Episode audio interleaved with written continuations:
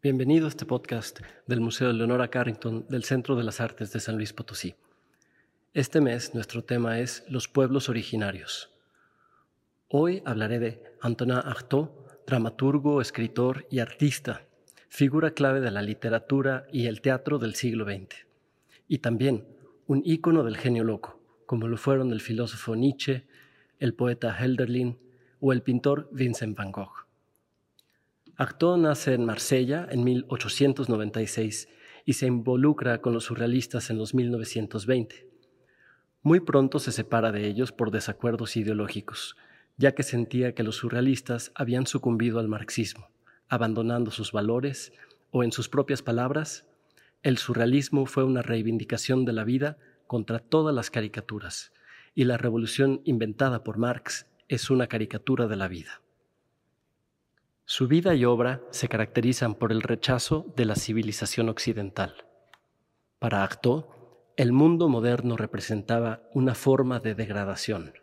Nos dice, mantiene su vieja atmósfera de libertinaje, anarquía, desorden, delirio, trastorno, locura crónica, inercia burguesa, anomalía psíquica, porque no es el hombre, sino el mundo que se ha vuelto anormal deshonestidad deliberada y notoria hipocresía, desprecio agudo por todo lo que se reproduce, la insistencia en un orden entero basado en la satisfacción de una injusticia primitiva.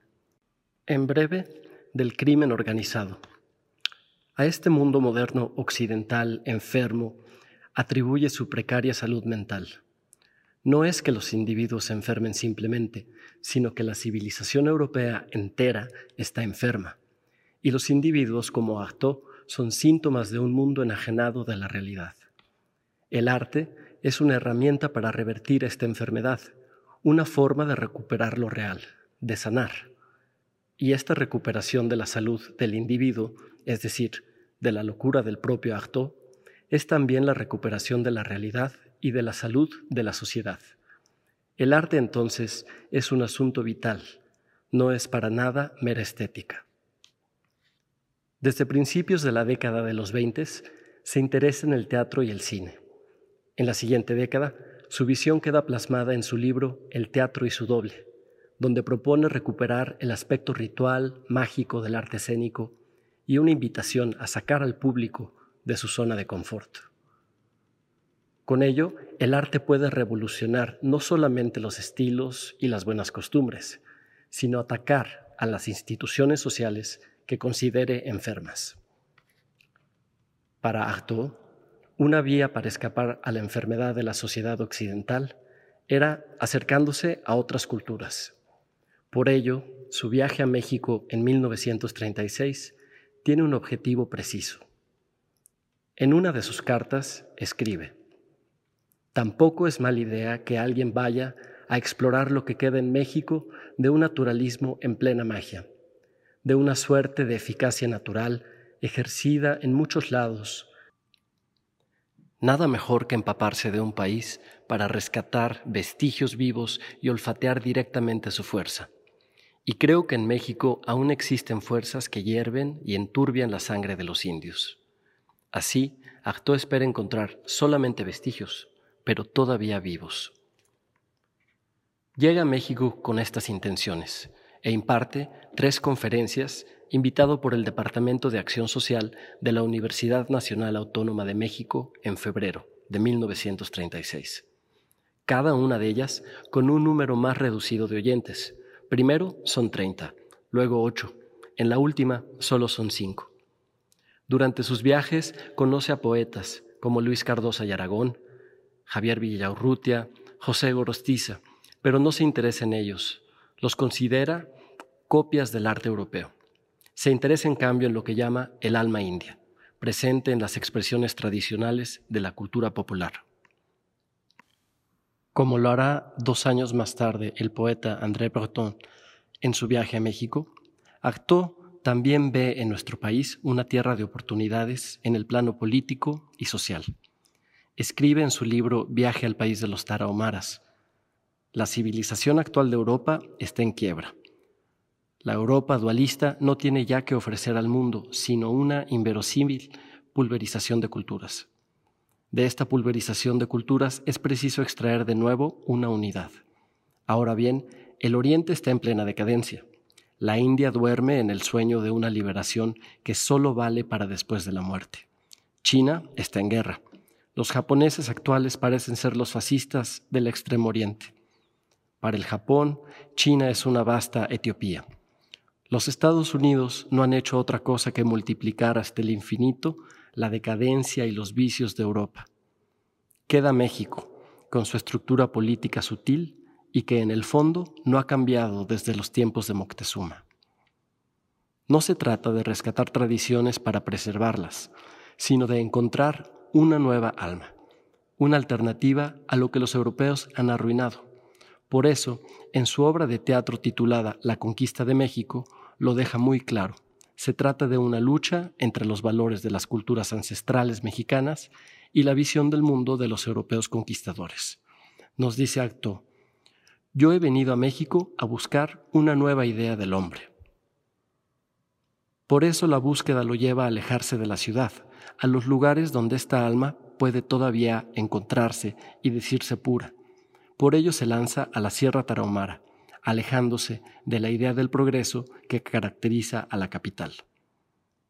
Al conocer a estos pueblos, parece confirmar sus ideas acerca del marxismo, ya que opina que para los pobladores originarios del país, antes de la revolución proletaria de Marx, debe realizarse la reparación de la vida, que permite eventualmente el renacer de la sociedad y del Estado. En otro texto, titulado México y la civilización, manifiesta su esperanza de que esta purezca renazca, diciendo, hay en México, ligada a la tierra, perdida entre los ríos de lava volcánica, vibrante en la sangre india, la realidad mágica de una cultura, a la cual falta muy poco para volver a encenderse literalmente. Entre los artistas mexicanos que conoce durante su viaje destaca la pintora María Izquierdo. Acto la alaba cuando le parece más indígena, más mexicana. En cambio la rechaza cuando la encuentra más europea, como había hecho con los poetas de vanguardia.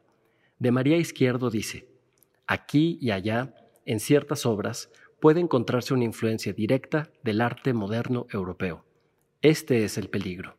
Se diría que a medida que se desenvuelve la actividad pictórica de María Izquierdo, está cada vez más influida por las técnicas modernas de Europa y en ciertas telas hasta por el espíritu. Y esto es aún más lamentable. El espíritu indio se pierde y temo haber venido a México a presenciar el fin de un viejo mundo cuando yo creía asistir a su resurrección.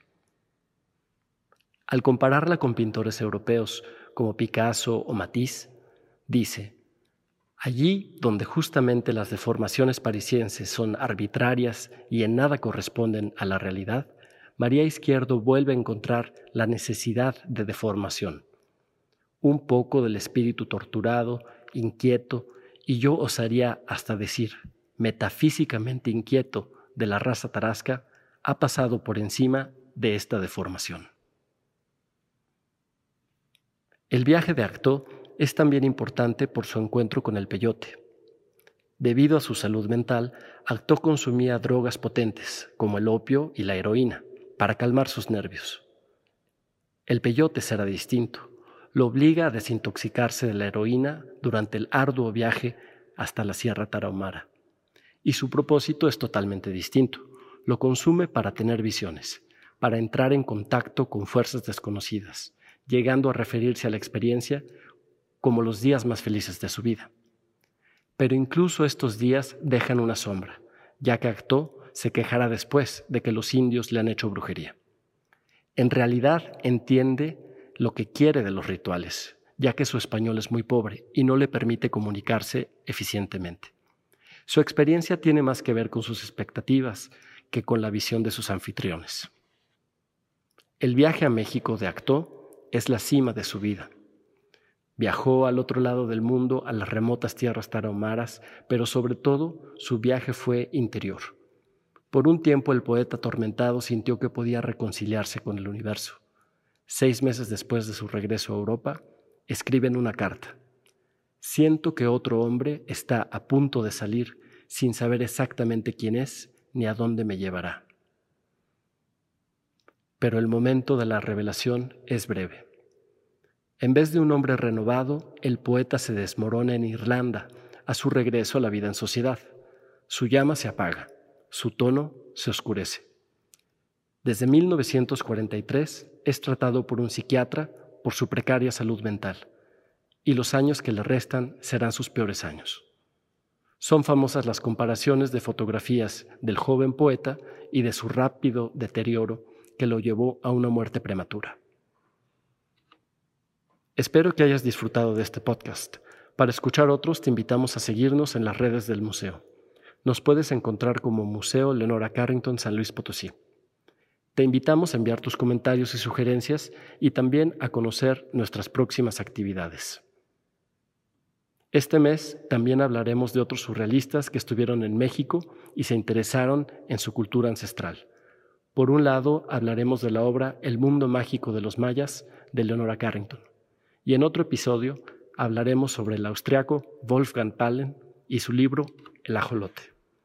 Te esperamos en nuestro próximo episodio. Hasta pronto.